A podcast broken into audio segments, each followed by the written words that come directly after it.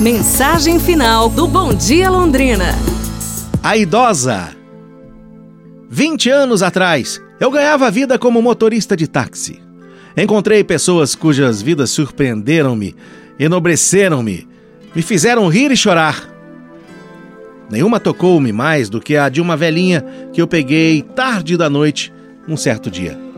Eu havia recebido uma chamada de um pequeno prédio. Fui até a porta e bati. Uma idosa atendeu. Peguei sua mala, caminhei vagarosamente para o meio-fio. Quando embarcamos, ela me deu o endereço e me pediu se eu não poderia ir pelo centro da cidade. Eu disse que não era o trajeto mais curto. Porém, a senhora falou que não, não se importava. Não, ela não estava com pressa. Seu destino era um asilo de velhos, ela disse. Bom, eu olhei pelo retrovisor, os olhos da velhinha estavam marejados, brilhando. Eu disfarçadamente desliguei o taxímetro e perguntei: Qual é o caminho que a senhora deseja que eu tome então? Nas duas horas seguintes, nós dirigimos pela cidade toda.